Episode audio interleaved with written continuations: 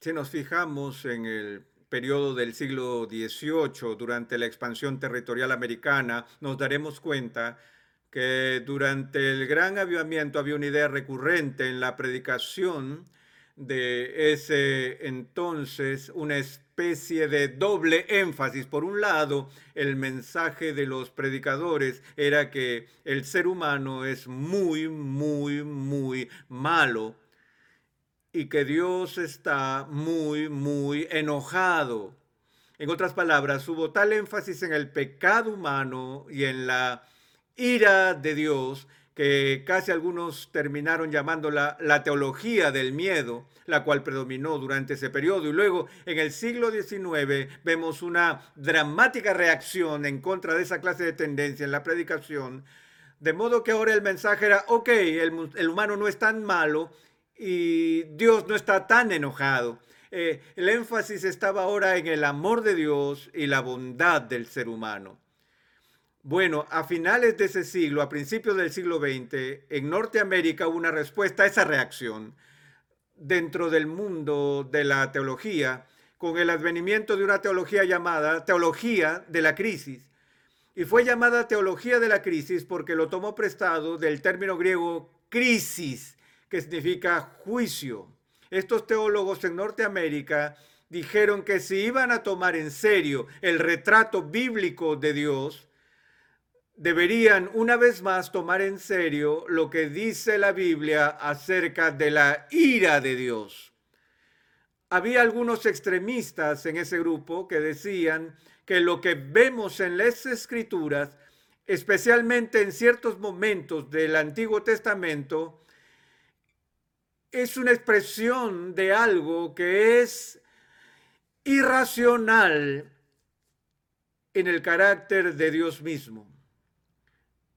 En otras palabras, ellos dijeron que sí, que es inhabitable ver sin lugar a dudas una manifestación de la ira de Dios en el Antiguo Testamento. Pero esa ira no es tanto una manifestación de la justicia de Dios o de su santidad, sino una manifestación de un defecto en su propio carácter. Aunque no lo crean, he leído algunos teólogos que hablan del lado oscuro de Yahvé. Dicen que dentro de Dios reside el elemento de lo demoníaco y que este aspecto demoníaco de Dios se, se hace notorio por manifestaciones repentinas, no provocadas, de una ira antojadiza, caprichosa y arbitraria de Dios.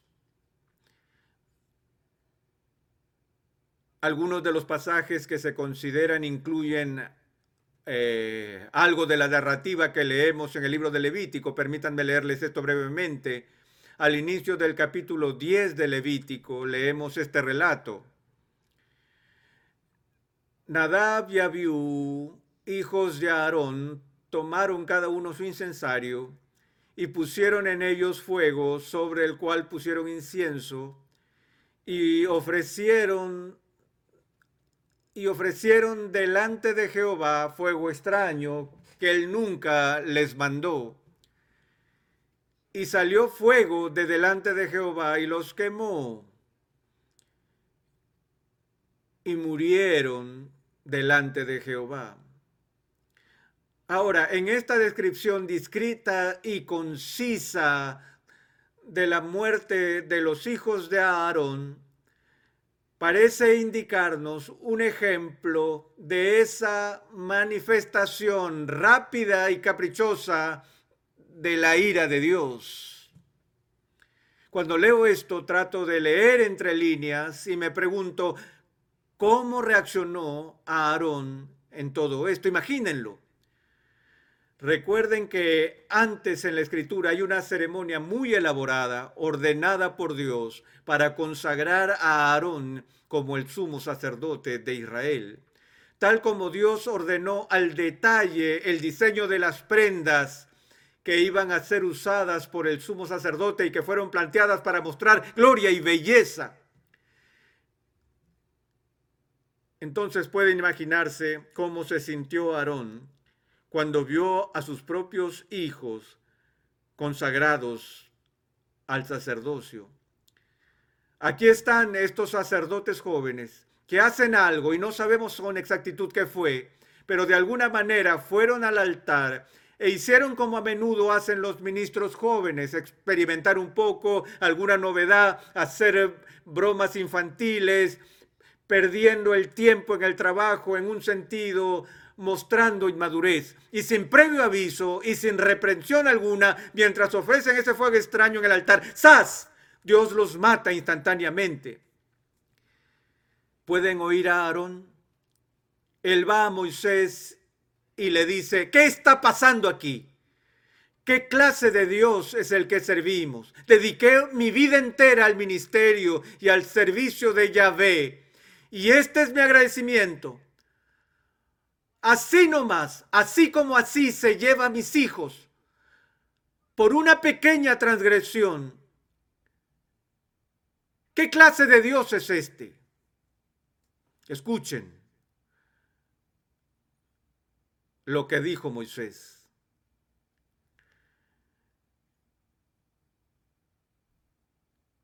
Entonces Moisés dijo a Aarón, esto es lo que habló Jehová diciendo, en los que a mí se acercan, me santificaré. Y en presencia de todo el pueblo, seré glorificado. Y luego leemos estas palabras y Aarón estuvo callado. Será mejor creer que Aarón se quedó inmóvil. Cuando el Todopoderoso vino y dijo, mira Aarón, sé que todo esto es muy duro para ti, que haya tomado la vida de tus hijos, pero ¿te acuerdas cuando establecí el sacerdocio? ¿Recuerdas el día en que te aparté y te consagré para esta tarea sagrada, para lo cual dije que hay ciertos principios que no negociaría con mis sacerdotes? Seré considerado santo por todos y por a cualquiera que se atreva a presumir de ministrar en mi nombre. Y ante el pueblo seré tratado, seré tratado con reverencia. Y cuando Dios habló, Aarón cayó. Pero hay otras ocasiones como esta, ¿no es cierto? Una de las historias más espeluznantes en el Antiguo Testamento es la historia de Usa, el coatita. Todos ustedes conocen la historia de Usa. Y no se trata de las siglas del, del país norteamericano es la historia del traslado del arca de la alianza. Recuerden que el arca de pacto era el trono de Dios, era el artículo más sagrado en el lugar santísimo y había caído en manos de los filisteos y luego a través de una serie de increíbles incidentes había sido devuelta al pueblo judío y guardada en custodia por un tiempo hasta que llegó el momento adecuado para que el arca del pacto fuera devuelta a su lugar en el santuario. Y David ordenó una celebración y pidió que el arca del pacto sea transferida a la ciudad. Y las personas se alinearon en las calles y bailaban y cantaban mientras se movilizaban y veían la procesión del trono de Dios delante de ellos. Y se nos dice que el arca del pacto fue trasladada al ser puesta en una carreta de bueyes y la Biblia nos dice que a medida que el carro se desplazaba por el camino, los coatitas caminaban junto a ella para protegerla, cuidándola. Uno de ellos se llamaba Usa. Y en medio de la procesión, de repente, uno de los bueyes tropezó.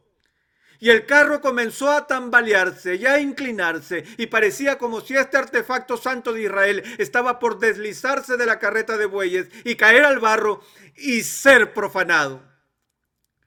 Por instinto, y de forma involuntaria, Usa extendió su mano para sostener el arca y asegurarse de que este trono de Dios no cayera en el barro. ¿Qué sucedió? Los cielos se abrieron y una voz diciendo, gracias, Usa.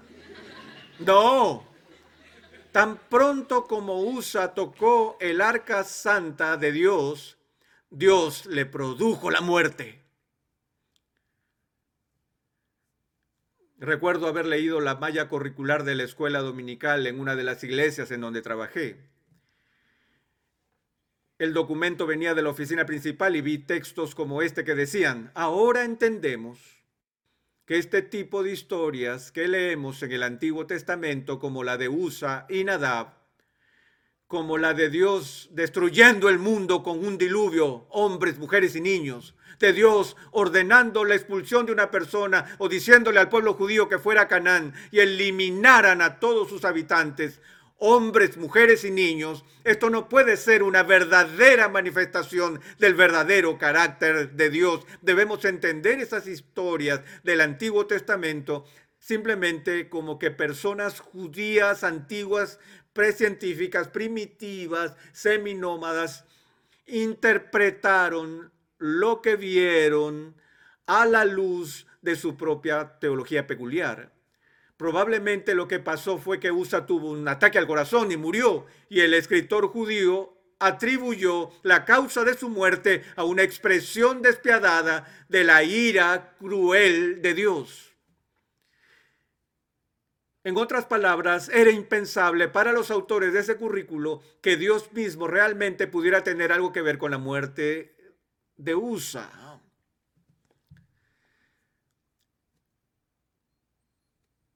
Sin embargo, si vemos con atención el Antiguo Testamento y la historia de los coatitas, creo que la respuesta se hace evidente. Recuerdan que en el Antiguo Testamento a las doce tribus de Israel se les asignaron ciertas tareas y asignaciones que la tribu de Leví fue apartada para Dios como la familia que sería responsable del sacerdocio y de los asuntos del templo, de la educación y de otras cosas. Y Leví era de esa tribu. Dentro de la familia de Leví había otras familias importantes y a cada familia se le asignó una tarea especial. Ahora, Coat fue uno de los hijos de Leví y la familia de Coat fue separada por Dios para una tarea específica. Su trabajo, toda su razón de ser, la vocación de sus vidas era cuidar de las cosas sagradas. Y fueron entrenados y disciplinados desde la niñez con todas las descripciones y detalles meticulosos de la ley de Dios acerca de cómo estos objetos sagrados y los recipientes debían ser custodiados. Y el único principio absoluto y no negociable que se le inculcó a cada cuatita desde que era un niño fue este. Nunca, nunca, nunca, nunca, nunca toques el trono de Dios. Y Dios dijo, si lo tocas, morirás. En primer lugar, nos preguntamos por qué transportaron el arca en una carreta de bueyes tenía que ser transportada a pie. Había hoyos en el borde del arca a los que se insertaban varas para asegurarse de que ninguna mano humana tocara ese trono. Pero en vez de eso tenían prisa y la pusieron en la carreta de bueyes. Y así se fueron. Y Usa hizo lo impensable. Él tocó el trono de Dios. Pero nosotros decimos, espera un minuto. ¿Por qué lo hizo? Su motivo era puro. Estaba tratando de preservar el trono de Dios de caer en el barro. El, presuntuoso pecado de Usa fue este, señoras y señores. Él supuso que sus manos estaban menos contaminadas que la tierra. No había nada en la tierra que profanara el trono de Dios.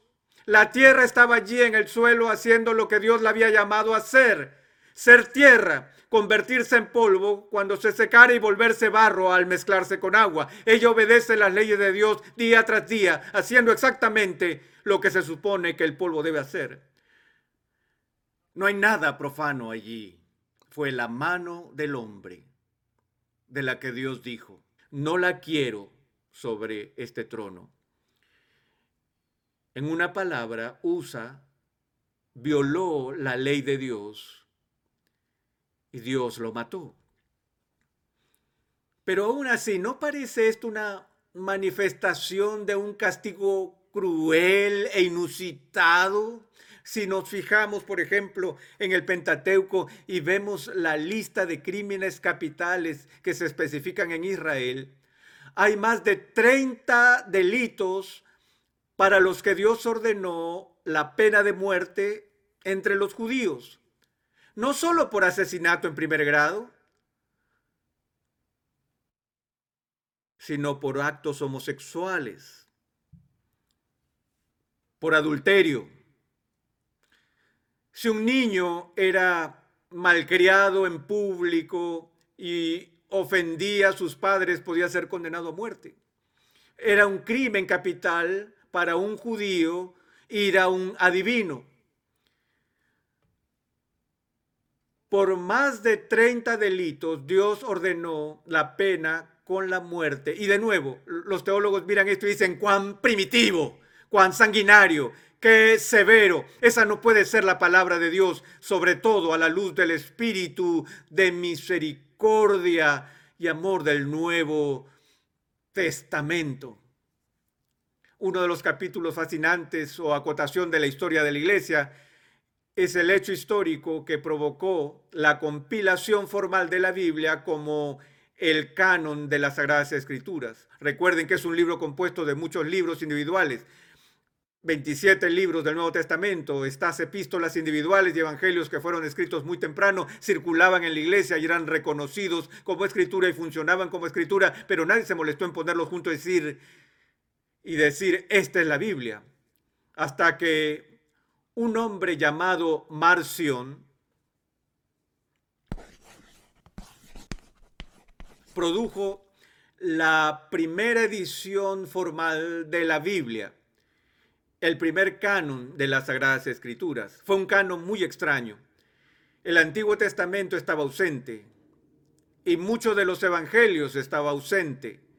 Solo unos pocos comentarios del apóstol Pablo fueron incluidos en este canon porque el principio de trabajo de Marjon fue que cualquier referencia al Dios del Antiguo Testamento, Jehová, no podía ser sagrada escritura porque Jesús en el Nuevo Testamento revela una deidad distinta a esa deidad explosiva y malgeniada que tronó desde el Sinaí en el, en el Antiguo Testamento. ¿Alguna vez lo habías pensado? Lo escucho hoy en día todo el tiempo. Hay marciones en todas partes que me dicen, bueno, me gusta el Nuevo Testamento, pero ese Dios del Antiguo Testamento es más de lo que yo puedo soportar. Cuando comparamos el Antiguo Testamento con el Nuevo Testamento, el Antiguo pareciera severo. He encontrado ayuda para lidiar con esto en los escritos de un teólogo muy importante que es muy controversial en la iglesia romana. Su nombre es Hans Kung. En una de sus primeras y más importantes obras, escrita en alemán bajo el título que lo traducimos en español bajo justificación, allí el doctor Kuhn habla de esta misma pregunta, de la aparente injusticia de la ira de Dios que encontramos en la Biblia, en especial en el Antiguo Testamento. Y él señala lo siguiente, él dice, el, verdadero misterio de la iniquidad el real rompecabezas no es que un Dios santo y justo deba ejercer justicia. ¿Qué hay de misterio en un creador santo que por su propia voluntad castigue a las criaturas desobedientes? Y dice, el verdadero misterio es por qué Dios de generación en generación en generación tolera criaturas rebeldes que cometen traición cósmica en contra de su autoridad. ¿Lo has pensado así? Y Kuhn continúa reflexionando y dice, recuerden que aunque hay treinta y tantos delitos capitales en el Antiguo Testamento, eso no representa una forma cruel e inusual de justicia en manos de Dios, sino que eso representa de por sí una reducción masiva en la cantidad de delitos capitales.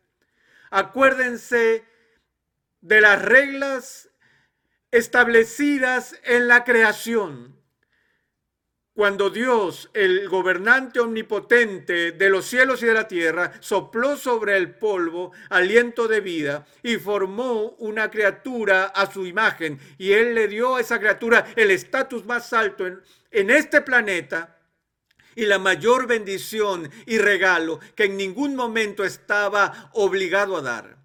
El don de la vida estampado a su imagen en ese pedazo de barro y dándole vida. Él dice, el alma que pecare, esa morirá. Todo pecado fue visto en la creación como ofensa capital. Y no que este castigo sería la muerte en algún momento después que se haya cumplido 70 años sino bajo los términos de la creación. El día que de él comieres, ciertamente morirás. Ahora sé que la gente lee eso y dicen que lo que el texto está diciendo es que el día en que la transgresión toma lugar, sufrimos la muerte espiritual. Eso no fue lo que Dios dijo. Eso podría ser verdad, que el hombre sufrió la muerte espiritual el día que transgredió la ley de Dios. Pero los términos de la creación fueron el día que comas mueres biológicamente. Se acabó. Ahora, ¿hay alguien que pueda condenar a un creador santo, perfectamente justo, que por pura misericordia crea una criatura y le da todas esas bendiciones? ¿Hay algo malo en que Dios extinga a una criatura que tiene la audacia de desafiar la autoridad de Dios para gobernar su creación? ¿Se ha detenido a considerar lo que está involucrado en el más mínimo pecado? Aún con un pecadillo, amados, decimos que mi voluntad tiene un derecho más alto que los de Dios. Me aterra que en nuestra cultura la gente practique cosas como el aborto y diga que tiene el derecho moral para hacerlo. Si sé algo acerca de Dios, es que Dios nunca ha dado a nadie el derecho moral de hacer algo como eso. Y me estremezco al pensar en lo que pasará cuando una persona se presente ante Dios y diga, yo tenía el derecho de hacer eso. ¿Quién tiene ese derecho?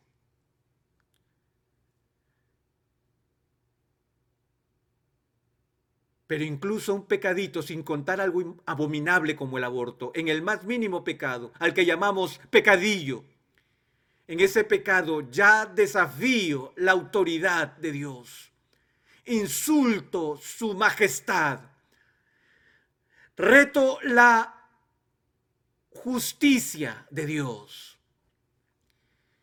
Pero estamos tan acostumbrados a hacer eso y a justificar con cuidado nuestra desobediencia, que nos ponemos tercos en, en, nuestros corazones, nuestras conciencias se han endurecido y creemos que no es nada serio desobedecer al Rey del universo. Yo lo llamo la traición cósmica. Pero Dios lo que hizo fue esto, pero Dios lo que hizo fue esto, como lo dice el doctor Kuhn, que en lugar de destruir la humanidad en el momento de este acto de sublevación y rebelión a la autoridad de Dios, Él se adelantó y extendió su misericordia. En lugar de la justicia, Él derramó su gracia. Y la historia del Antiguo Testamento, amados, es la historia de repetidos episodios de las manifestaciones de la paciencia llena de gracia de Dios y de un perdón misericordioso hacia un pueblo que desobedecía día tras día. Y Kun medita y dice, es verdad, no conozco los designios de Dios, no puedo leer la mente de la edad, pero él dijo, me pregunto si me pregunto si la razón por la que encontramos periódicamente en la Biblia estos ejercicios raudos y repentinos de la justicia, quizás sea que Dios ve necesario el interrumpir su patrón normal de clemencia, paciencia, gracia y misericordia para recordarnos de su justicia. Él mismo dice que su paciente misericordia está diseñada para darnos tiempo para arrepentirnos. Pero en vez de eso nos aprovechamos y pensamos que a Dios si no le importa si pecamos, o aunque si importase, no hay nada que pueda hacer al respecto. Vi una vez a un joven desafiar a Dios gritando a los cielos, si estás allí, mátame con un rayo desafiando así al Todopoderoso. Yo no quise mirar, pero vi su cadáver al día siguiente. Nunca lo olvidaré. Pero señoras y señores, estamos tan acostumbrados a los patrones normales de gracia y misericordia de Dios, que no solo comenzamos a darlos por sentado, los asumimos y empezamos a exigirlos y si no lo conseguimos, enfurecemos. Hace poco hablé en el Seminario Teológico de Dallas, compartí de un pasaje en el Nuevo Testamento donde Jesús habló de este mismo tema y utilizó mi, ilustración favorita. Cuando yo era un joven profesor universitario, mi tarea era enseñar a 250 nuevos estudiantes introducción al Antiguo Testamento. El mismo primer día de clases tuve que entregar los trabajos y tenía que ser muy cuidadoso con los requisitos porque ellos tratarán de distorsionarlos para librarse de ellos. Y les dije, miren, tenemos solo unos pocos ensayos eh, de tres a cinco páginas o de dos a cuatro páginas, pequeños escritos cortos. Y dije, son cuatro de ellos, si no se presentan a tiempo, serán desaprobados a menos que hayan ingresado a la enfermería o se haya muerto un familiar cercano. Y tuve que explicarle todo a ellos. Y dije, todos entienden, oh sí, estamos de acuerdo, el primer plazo se vence el 30 de septiembre. 30 de septiembre, 225 estudiantes diligentemente vienen con sus trabajos. 25 de los estudiantes estaban de pie, allí temblando, asustados y llenos de miedo. Me dijeron, oh doctor Sproul, no alcanzamos a terminar nuestros trabajos, no administramos bien el tiempo, no hicimos la transición de la secundaria a la universidad.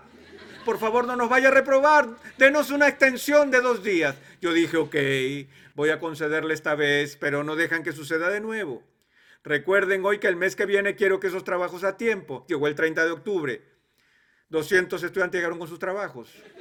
50 de ellos no entregaron sus trabajos.